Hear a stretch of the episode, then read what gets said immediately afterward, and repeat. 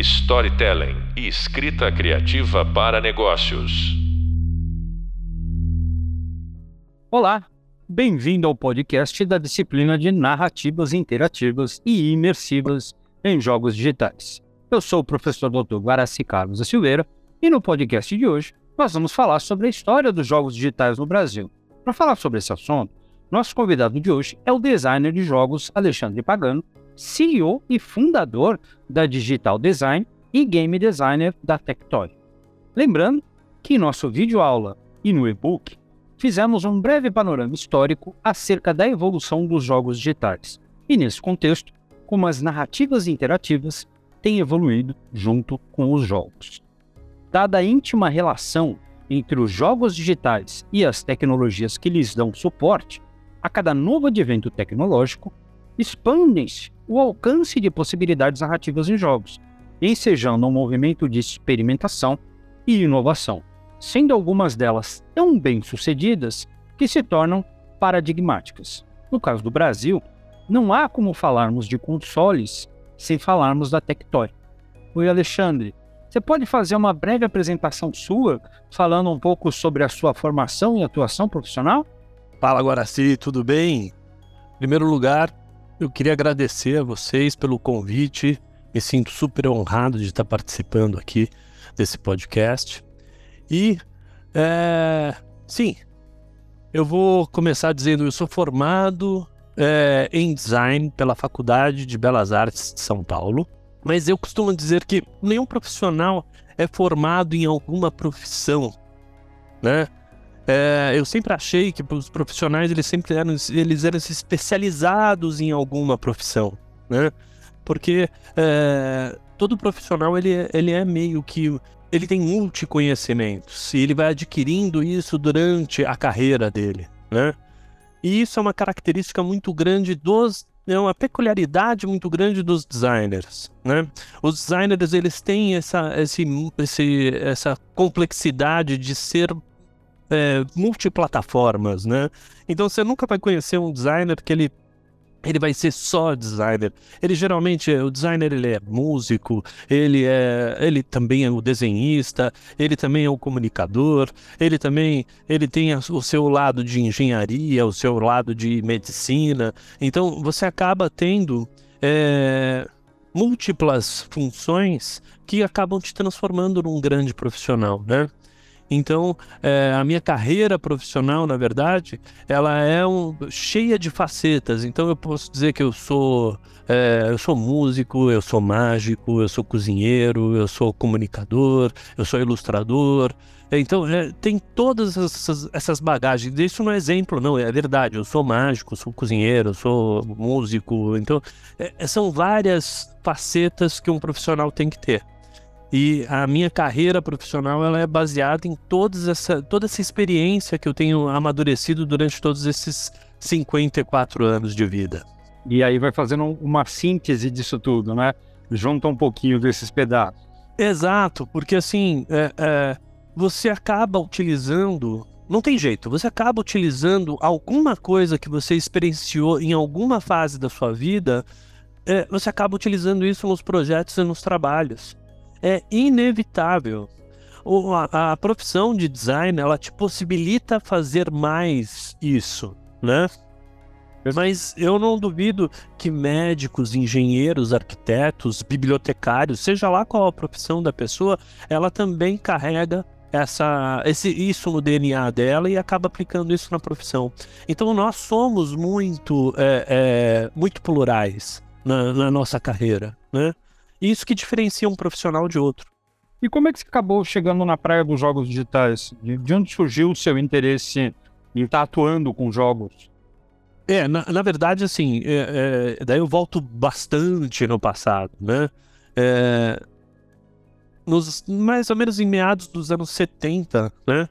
É, é, meu pai trouxe um telejogo para casa da Filco, meu pai era, ele era, ele sempre atuou na área de vendas. Ele trabalhava é, com tecnologia, na tecnologia da época, né? Ele vendia televisores. Então ele vendia para grandes magazines, etc. E ele acabou é, envolvido nessa parte de tecnologia, na época eram televisões, né? E ele trouxe o primeiro videogame do mercado brasileiro, o primeiro oficial, que era o telejogo. Era até um telejogo da Filco associado à Ford. Não me pergunte o que, que a Ford tem a ver com a Filco, mas era um, era um aparelhinho associado com essas duas empresas. E, putz, eu fiquei encantado com aquele retângulo e com o quadrado, né? Mas o que era mais encantador nessa época era você poder interagir com algo na televisão. Porque até então a gente, nós éramos espectadores passivos. Nós nunca é, interagíamos com a televisão. E quando eu estou falando de 1976, 1974, nem controle remoto as televisões tinham direito. E, e isso é uma coisa que eu acho tão engraçado. Quem está nos ouvindo não, não, nos, não nos vê e, por consequente, não está notando aí nossos fios de cabelos brancos. Mas, assim, é, é, muito engraçado porque não é um passado tão remoto assim, mas. Exato. É, é, eu vivenciei esse momento também. A, a televisão era uma coisa assim, presente no nosso dia a dia e a possibilidade. Hoje, você falar disso é uma coisa meio ridícula, né? Interagir. Mas a possibilidade de você interagir com a televisão na época, eu me lembro que era algo tão mágico, tão absurdo, tão high-tech, tão fora da, da, da, da, nossa. do nosso cotidiano, que imediatamente você se apaixonava por aquilo. Acho que grande parte das pessoas que pelo menos se deixou fisgar né, pelos jogos digitais começou com esse momento, com essa sedução. Porém, poucos foram os que os que evoluíram isso para uma profissão, como é o caso, né? É, mas uh, vamos deixar claro uma coisa, assim, é, você tinha um público que era uh, ávido por isso, que era a, as pessoas da minha geração, né? E você também tinha os adultos que eram a, a, a, avessos a isso, né? Meus pais, por exemplo, não meus pais não são muito uma, uma, referência, porque meus pais eles mexem muito com, com, tecnologia mesmo hoje, né? Meu pai já é falecido, mas minha mãe mexe com tecnologia, mexe muito bem, assim, apesar de ter os seus 70 e poucos anos, ela mexe muito bem. Mas é, eu lembro na Tectoy, por exemplo, que é, eu conhecia pessoas um, um pouco mais de idade que eu, né? Então na época eu tinha é, 24, 25 anos, e é, as pessoas que tinham 30 anos, elas falavam, eu não gosto de videogame. Eu falava, mas por que? É tão divertido. É, eu não sei mexer no videogame. Olha que interessante. Tinha uma resistência, né? Tinha uma resistência. E daí eu falava, mas é muito simples, ó. Você tem um botão direcional e mais dois botões. Um você pula e o outro você atira. E você vai para cima, para baixo, para esquerda e para direita. É muito simples. A pessoa fazia, não, eu não consigo. Ela tinha uma resistência grande em interagir com a tela digital. E eu até brinco que a geração da, da, das crianças que tinham é, nos anos 90, aproximadamente 10, 15 anos, eu chamo de geração U, porque eles fizeram uma interface entre a, a conexão da tela com os videogames, né? Então, você teve uma curva de aprendizado dessa moçada dessa geração, né? Eles realmente, eles, se hoje nós temos é, celular, smartphones, iPads, tablets, óculos de realidade virtual, etc., é porque nesta época essa moçada se adaptou muito bem a isso. Sim, e tem, tem um contexto histórico interessantíssimo também, porque é complicado a gente olhar esses fatos com os olhos de hoje, né? Eu me lembro, a gente falando de década de 80, a gente ainda tinha um negócio chamado Lei de Proteção da Informática. Sim. O computador era um troço muito caro, não era algo que você tinha fácil acesso, né? Então você também tinha um pouquinho de barreira, né? Uma camada de problema que era assim, isso não é um dispositivo, em teoria, que é acessível para uma criança, a não ser que ela fosse de classe muito alta, né? Porque a parte tecnológica também saía caro, né? Não é que nem hoje que qualquer criança vira e mexe tem acesso a um celular. Exato, exato. Hoje o celular virou uma chupeta digital, né? Muito bom exemplo. Você pode me contar um pouquinho sobre o que é digital design? Sim, claro. É... A Digital Design é a empresa que eu é, fundei, né? É, a Digital Design ela tem foco na indústria e não no mercado de entretenimento. Aliás, este é um dos maiores enganos dos profissionais que trabalham com desenvolvimento em jogos. É, não existe um segmento específico, escutem bem isso, minha gente. Não existe um segmento específico para desenvolvimento de jogos. Você pode, você não pode ficar preso a um segmento, segmento de entretenimento. Ah, ele é o mais legal. Não, não é. Você tem a, a digital, ela trabalha com é, o desenvolvimento de business games, né? Que é um putz, é super legal, é um mercado muito bom, a gente é, é, move muito dinheiro em função disso. E os games, eles são, é, é eles podem ir para qualquer segmento, eles não precisam ser só de entretenimento. Então, o que são hoje os apps? Os apps, eles são é, praticamente jogos, né? É, o que, que é um, você ir até o banco 24 horas e resgatar dinheiro? É um jogo, você tem uma fase que é entrar no, no, no banco, você tem a outra fase que é colocar os seus dados, e por fim, você tem o seu prêmio que é retirar o dinheiro. A mesma coisa acontece com o Waze, que é um, um aplicativo para te levar para algum lugar, ou mesmo os aplicativos de relacionamento. Você tem fases aonde você tem que passar e você vai ter algum objetivo conquistado. Então, é, não fique preso a um segmento de entretenimento. Olhe ao seu redor que você vai ver que tem muito mais fatias de um queijo que você pode estar é, tá, é, descobrindo e trabalhando com isso.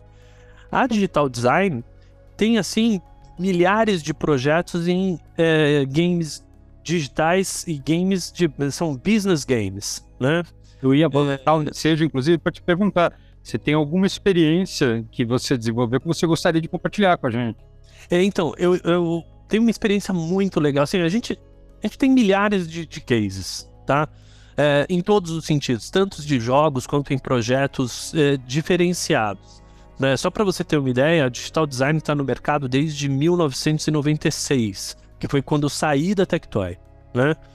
E é, de lá para cá, para vocês terem uma ideia de como a, a, a, digital ela entrou numa lacuna que não, não existia na época, a internet ela entrou em 1995. Então, quando eu criei a digital, ela tinha, a internet tinha um ano de vida. Ainda era linha de escada, né? Então a gente descobriu esse, esse, essa lacuna no mercado onde a gente podia explorar porque a gente tinha know-how e sabia como fazer. Todas essas soluções tecnológicas que o mercado estava é, querendo muito ter, mas não sabia como fazer. Né? É, um dos projetos que a gente fez recentemente e que mostra exatamente essa, essa maturidade da empresa é que uh, um cliente, foi um laboratório farmacêutico, um grande laboratório farmacêutico, na verdade, é, nos pediu para treinar. O briefing que eles nos passaram era esse: oh, eu preciso treinar 1.700 funcionários é, de forma interna, com múltiplas disciplinas, e eu preciso ter uma resposta efetiva de que esses funcionários eles absorveram esse conteúdo. Olha, a gente está falando de 1.700 funcionários com conteúdos voltados para o mercado farmacêutico, tanto da parte técnica de produtos, quanto da parte de negócios, quanto da parte de vendas, de marketing, né? Uma então, são de informações, né? Exatamente. Só para você ter uma ideia, a gente fez uma base de dados com aproximadamente quase duas mil perguntas em todos os assuntos. Né? Então, eram quatro times. E o que, que a gente fez? A gente fez um game, né? Que tinha um personagem muito característico, né? Voltado pro negócio deles, voltado pros produtos deles, e esse personagem era animado, ele interagia com a pessoa. Quando a pessoa parava de jogar, ele batia na tela e chamava a atenção da pessoa. Então, tinha uma série de, eh, de, de requisitos para fazer com que essa pessoa não, de, não perdesse o engajamento na, enquanto estivesse jogando. O final disso, né? A, a resposta disso, o relatório final, é que num período de quatro meses, É, e ainda teve uma pausa de uns um mês e meio entre esses quatro meses, que a gente fez uma versão e daí a gente melhorou e colocou uma segunda versão é, é numa segunda etapa. É, você vê uma linha crescente das respostas erradas para as respostas corretas. Então você vê nitidamente uma linha é, contínua e é, progressiva né, dos funcionários que tiveram melhores resultados. A gente tem assim um índice de quase 70% de aprovação das, das questões. Porque eles estão se engajando mais na experiência e aí, por estarem se engajando, estão prestando mais atenção, digamos assim, no conteúdo, nessa gama imensa de conteúdo que era disponibilizado para eles. E não só isso, a, o ponto da repetição, né? Então, porque a, o que aconteceu, por mais que tivesse essas duas mil perguntas, né, eram direcionadas para alguns temas e esses alguns, alguns temas eles se repetiam. E a pessoa via a pergunta que ela tinha respondido, teoricamente ela tinha respondido errado, agora ela já sabia a resposta. E daí ela já falava, não, é isso aqui. Então ela aprendia com o erro. E isso é muito legal. Perfeito. E, e trazendo esse seu exemplo para o foco da nossa disciplina, qual que você entende que é o papel de uma narrativa, de uma contação de história nesse processo? Agora, assim, ó, a narrativa a, a narrativa na digital design é assim, é, é primordial, assim. Porque eu até falo que assim, aqui na, na, digital a gente trabalha da seguinte forma: a gente vai para o cliente, faz uma anamnese do problema dele, ou do problema, ou do projeto. Então, é, a gente faz essa reunião de briefing, né? É, e daí a gente começa, a partir dessa reunião de briefing, a gente começa a construir uma narrativa. Essa narrativa ela vai ser primordial para tudo que vai acontecer no projeto. Então, a partir dessa construção, a gente começa a ver quem que a gente vai contratar, quais vão ser os profissionais, quais vão ser os equipamentos, os softwares, quanta de hora a gente vai precisar para dispensar para fazer esse projeto. Porque é construindo a narrativa é que a gente consegue ir adiante com isso. Porque é, é, pode parecer esquisito, mas não é. Se a gente fala, por exemplo, ah, o personagem ele vai ser uma cápsula com um frasco e ele vai se chamar Capsulito, que foi o caso desse projeto que a gente fez. Então a gente começa a já prover um profissional que vai criar esse personagem. E daí, aonde que a gente vai animar? A gente vai animar com Tumbum, a gente vai animar com é, o Cartoon Animator. Ah, então a gente vai precisar desses softwares, a gente vai utilizar esses softwares. É, que profissionais que a gente vai utilizar? Então, tudo isso está envolvido. Exatamente partindo da narrativa. E a narrativa aqui no digital a gente constrói não com um profissional específico.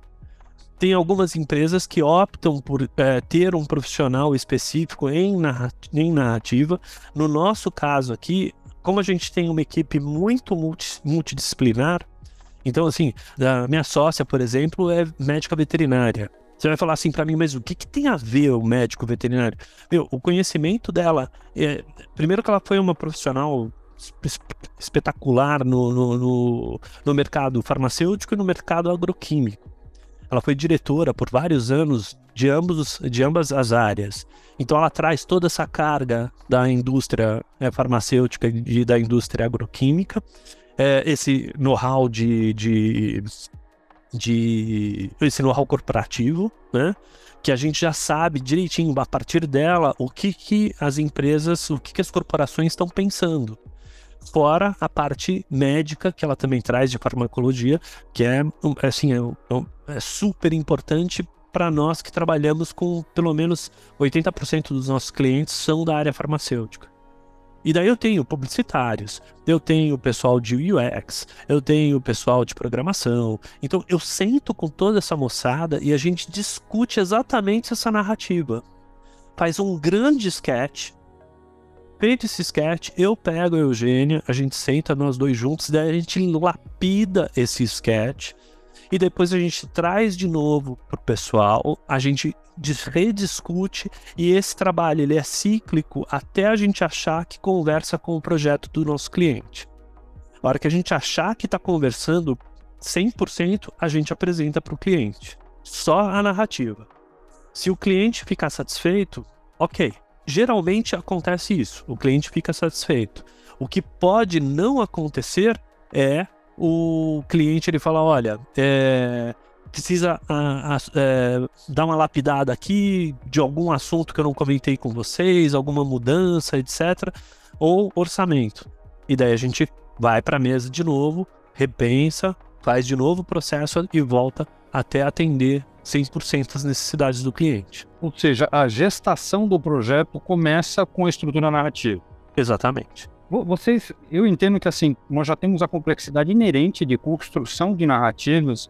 E quando eu me proponho fazer narrativas interativas, eu coloco uma camada acima de complexidade. Vocês têm alguma experiência com, com, com um projeto que trabalhou com narrativas interativas? Sim, a gente tem um projeto recente com outro, é, com outro é, cliente da indústria farmacêutica, né?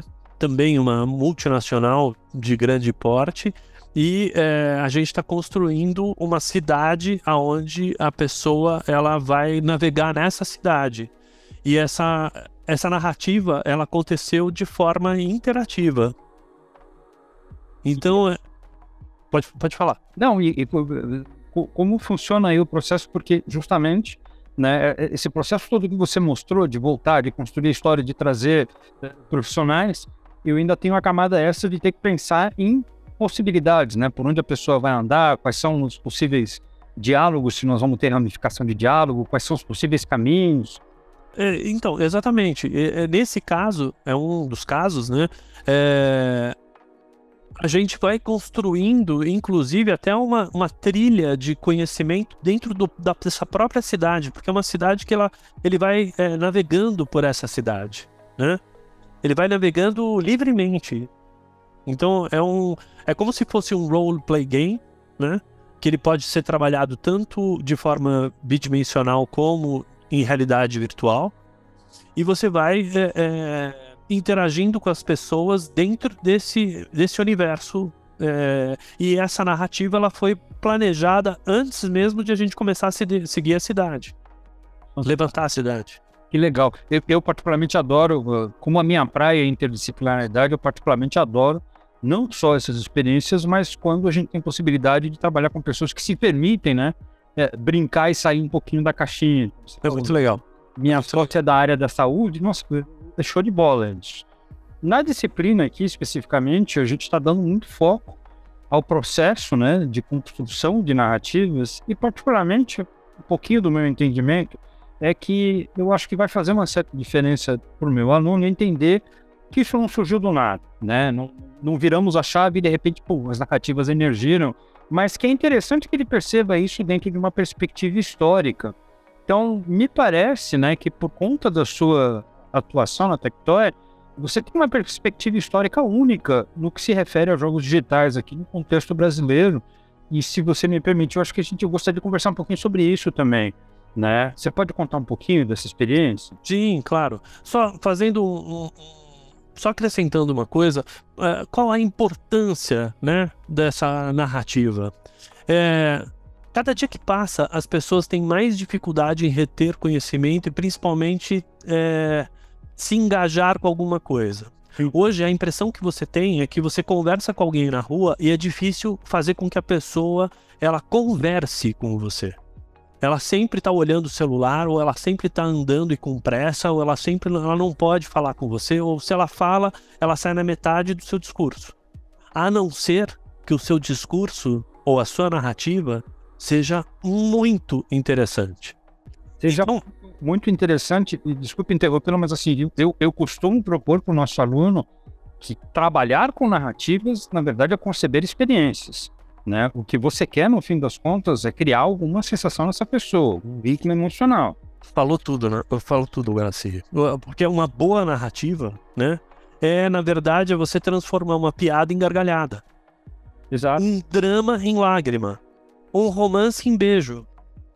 Então, a narrativa ela é de, é de vital importância hoje em dia, até numa com uma simples conversa que você está tendo numa padaria.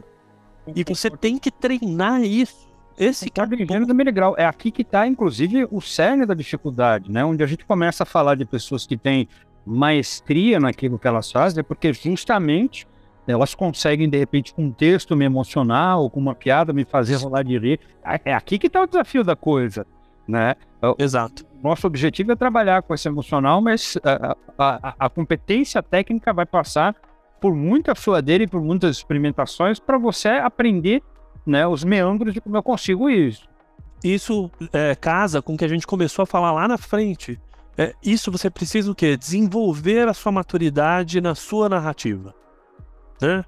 Então você tem que ter essa maturidade, você tem que ter essas várias experiências. Né?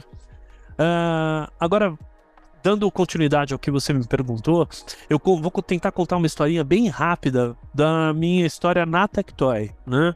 Ah, na verdade, eu vou falar para você que a minha história na Tectoy não começa na Tectoy, sim começa na Disney, no Magic Kingdom em 74.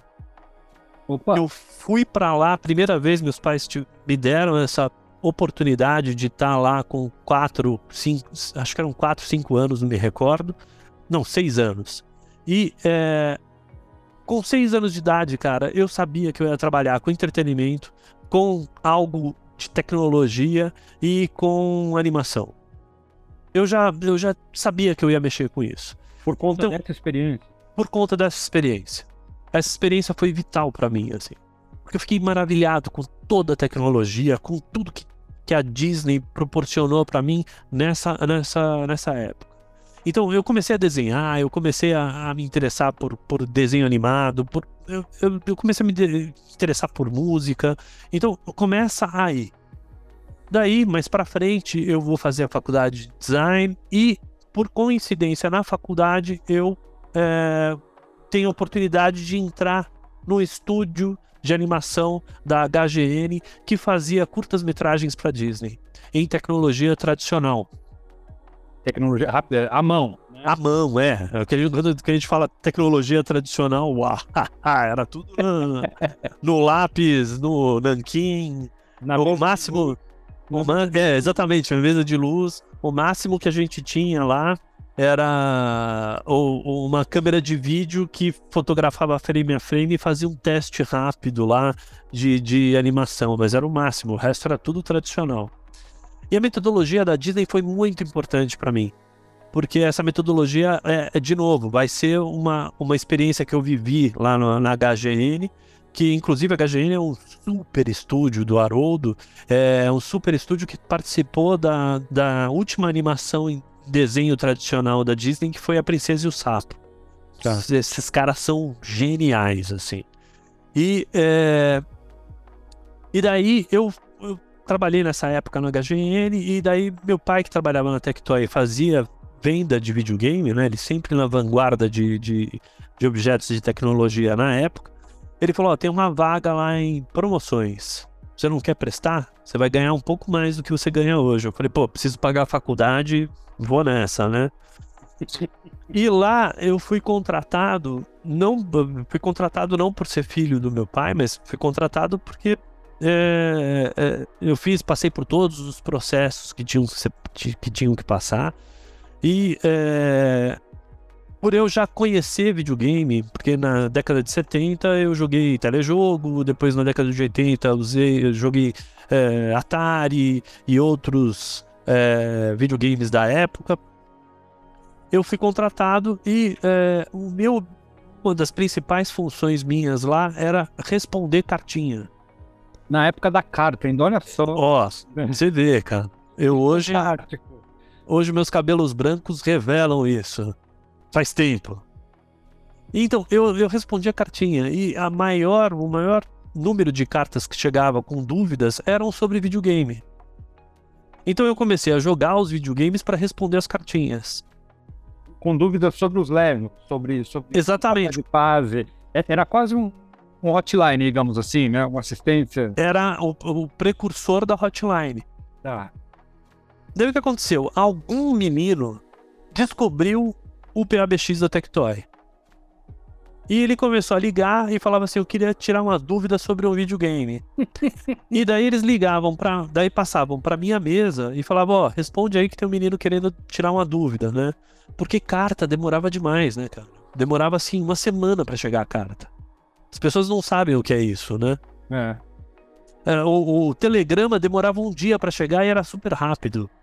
E aí você foi virando o, o, o menino que sabia do jogo. Não, todo mundo sabia. Todo mundo lá na Tectoy sabia que eu era o cara para tirar dúvida de jogo. E daí eles começaram a passar pro PABX. Só que acontece que o PABX ficou entupido. Em uma semana viralizou isso de uma maneira, não me, não me pergunte como, mas viralizou de uma maneira que o PABX começou a ficar entupido. E ninguém mais da Tectoy conseguia falar com ninguém porque o PABX estava tudo esperando eu passar as dicas pra molecada que estava ligando.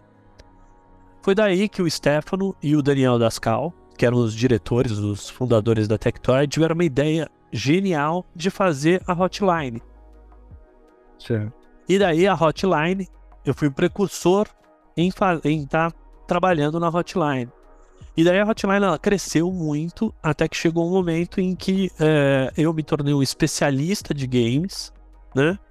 E depois que eu tornei, me tornei um especialista e é, comecei a ter uma série de atividades dentro da Tectoy, é, eu é, o Stefano chegou para mim e falou: Olha, eu tenho uma coisa muito especial para reservada para você. Eu quero que você comece a desenvolver games aqui no, no na Tectoy.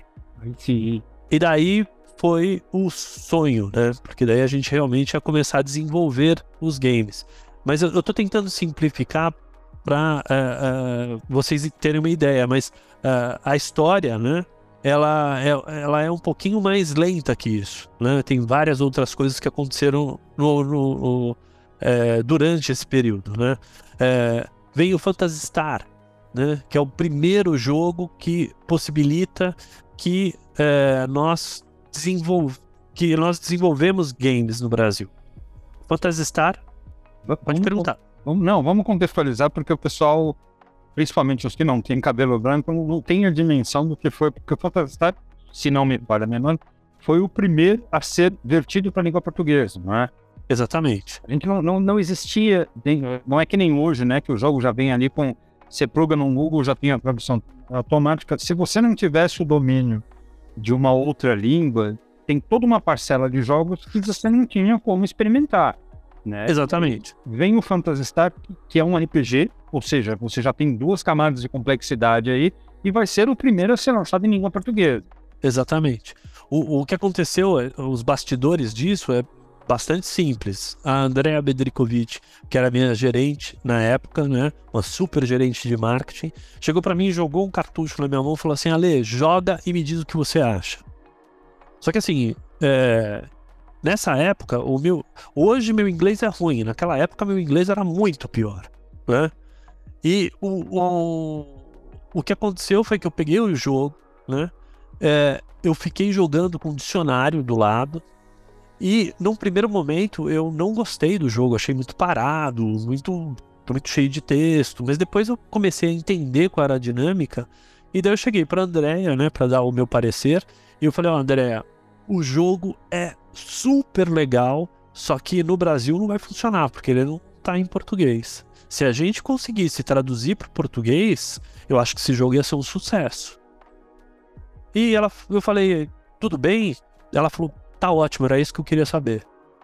E daí passou mais umas semanas, é, fui chamado na engenharia, né? Na época, o, a engenharia era o, o nosso departamento de IT.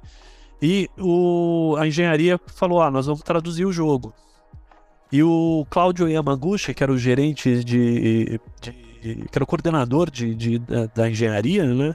Ele conseguiu abrir o jogo, né? Fazer uma computação reversa lá, uma programação reversa, transformar numa linguagem que ele conseguia programar, e ele conseguiu descobrir que tanto os caracteres quanto os gráficos, que aliás, os caracteres e os gráficos eram a mesma coisa. Então, todas as letras não eram caracteres como a gente utiliza hoje em dia, né? Eram desenhos de letras. Então a gente podia alterar os gráficos. Nossa. Trocar os gráficos. E, e, e, é uma pena que a gente não tem uh, como mostrar imagens aqui para o pessoal contextualizar o quão paradigmático isso foi. Se não me engano, nós estamos falando de terceira geração de consoles. Exato. E é uma geração, pelo menos no contexto brasileiro, que como a gente tem essa barreira linguística, o que vai pegar muito forte são os aspectos visuais e gráficos de jogo. E quando a gente está falando do Phantasy Star, a gente está falando de um jogo onde ele pegava e alocava metade da tela para texto. Exato. Era uma coisa muito fora do formato, do padrão do que a gente tinha aqui. E eu também lembro que foi feita uma ação de, de marketing, de comunicação muito legal em cima dessa coisa assim. É o primeiro que vai vir em português. Né? É um marco, assim, uma coisa assim. É, é, é muito legal isso. Né? Você vai ter uma narrativa aqui em português. Pode deixar seu dicionário do lado. É, e não, e foi um sucesso, assim. Foi um sucesso o game. Ele, ele realmente vingou e, e vendeu muito. E tinha um preço bastante salgado na época. Era um, era um game, era um cartucho de 4 mega, então era um cartucho putz, super caro, né? E ele tinha memória dentro, tinha bateria, então era um negócio assim, é, para a época era revolucionário. É, mas foi isso também que permitiu que todas as adaptações acontecessem. Porque daí a gente já, já tinha know-how de como tirar os gráficos, como retirar os gráficos e trocar por algo que a gente gostaria de, de, de, de substituir. Então daí a gente pega o Wonder Boy do Wonderland e transforma o, esse jogo no jogo da Mônica, na Terra dos Monstros ou na Terra do Dragão. É, que, que vocês mexem nos sprites. Né? Exatamente. Tira o Wonder Boy. Pode falar. Que, que é o, o, que eles, o que hoje se chama de mod, né, de jogos modificados. Perfeito. Então é, é isso que foi o Phantasy Star que possibilitou toda essa alteração e todo essa, esse desenvolvimento. Essa, na, a princípio, a tradução, depois a adaptação e finalmente a, o desenvolvimento do zero. Perfeito. É uma pena que são dois apaixonados por jogos conversando e eu tenho aqui as minhas limitações temporais. Então eu tenho que começar a encaminhar nossa conversa para o final. Sim. Eu queria terminá-la sem tirar informação sua que assim, em termos de narrativa, obviamente Phantasy Star é um, bom, é um exemplo, mas assim, em termos de narrativa, que jogo que te marcou em particular? Que jogo que te pegou e você falou assim, putz, isso aqui foi uma experiência por causa da narrativa? O jogo, assim, o jogo que eu mais é, amei fazer, né, foi o As Férias Frustradas do Pica-Pau, que foi o primeiro jogo desenvolvido totalmente aqui no Brasil é, por, por, essa equipe que trabalhou, tive a oportunidade de trabalhar junto. Né? Que foi a equipe da, do pessoal lá da engenharia da, da Tectoy, o pessoal de desenvolvimento de novos negócios, que era a, o meu departamento, e o pessoal de marketing da Tectoy. Realmente foi uma equipe assim, tudo sensacional. Todo mundo era fora da caixa, assim, né? É, mas é, o, um jogo que tinha uma narrativa que era assim até melhor do que o, o do, do, do pica-pau era o, é, a Mônica na, na, Terra dos Monstros, que foi uma adaptação. A narrativa do jogo ficou muito boa e foi uma adaptação da. Eles, existe, o jogo já existia, era uma adaptação, só que o Maurício de Souza, que tem um know-how estupendo para fazer, para contar histórias, para construir narrativas, eles criaram uma narrativa toda é, é, nova em cima desse jogo e foi, foi um negócio assim muito bacana. E isso você como pai da criança. Como jogador, tem algum que você, não sendo pai, não tendo posto a mão, tem algum que você gosta muito? Ah, eu gosto muito. Eu, eu agora me esqueci o nome, mas é um, também é um jogo da Disney em que o Mickey ele pinta a, a tela. Ai, meu Deus do céu, eu sei qual que você está falando, eu só não, tô me lembrando o nome. Também não lembro. Inclusive, ele encontra uma versão, uma versão antiga do Mickey, não é? É, exatamente. Que é, na verdade é uma, ele passa pelo espelho e ele. É, na verdade, ele conta toda a história da Disney de uma forma mágica, né? E que uh, os problemas estão acontecendo e o Mickey vai repintando a história, né? Então, essa narrativa de, desse jogo, eu não vou lembrar o nome agora. Ah, eu tô consultando aqui, eu acho que é Epic Mickey. Eu acho que sim, eu acho que sim. Tá. E na época, nos anos 90, eu gostava muito de um jogo que se chamava Castle of Illusion, que também era do Mickey. Tá, que também era, era eu adorava. De novo, dois, dois apaixonados aqui de jogos conversando. Eu adorava, tem uma fase que ele muda de perspectiva e o Mickey fica pequenininho. Demais, cara. Ele tá caminhando no mundo dos brinquedos. Eu adoro o jogo que faz essa mudança de perspectiva e coloca a gente em cenários impossíveis. Eu também adorava esse jogo. É, eu, eu sou super suspeito, porque eu sou apaixonado por Disney. Né? Não gosto muito do que a Disney vem se transformando. Mas é, eu sou mais fãzão da Disney clássica. Mas é, eu particularmente, eu sou muito fã da Disney, assim. Então, daí só podia ser o. Eu sou muito fã do Walter Lantz e da, da Disney. Então, eu consegui trabalhar com, com os dois. Eu posso me sentir realizado. É, é, sem queremos polemizar, mas é, esse período da Disney onde ela estava mais focada em contar bem contado histórias, né, do que defender plataformas políticas, eu também acho que ela era mais Exato. mais rica, né? É, e, e ultimamente a Disney tem lançado coisas não tão boas. Então, se você pegar, assim, eu acho que o último grande lançamento dela foi Coco é, e Moana. O resto realmente tem sido fraco. Perdeu aquela coisa da maestria, né? Perdeu, perdeu Quando um pouco. Você a- falava assim, é da Disney, e automaticamente já era outra categoria. né? Exato, exato. Alexandre, um prazer Pô, prazer foi meu. com você. Eu volto a dizer, é uma pena que a gente tenha as limitações temporais, porque eu quero, eu queria estender aqui a conversa, mas encaminhando aí para o nosso encerramento, né? O pessoal que está aí nos ouvindo, acabou de ouvir o podcast sobre narrativas interativas, o professor Guaraci Carlos da Silveira e o CEO da Digital Design, Alexandre Pagano. Neste podcast, nós falamos sobre um pouco da história dos jogos digitais. Não se esqueça de conferir o nosso hub visual um pouco de história dos games e o nosso hub de leitura, a história da narrativa interativa em jogos digitais. Storytelling e escrita criativa para negócios.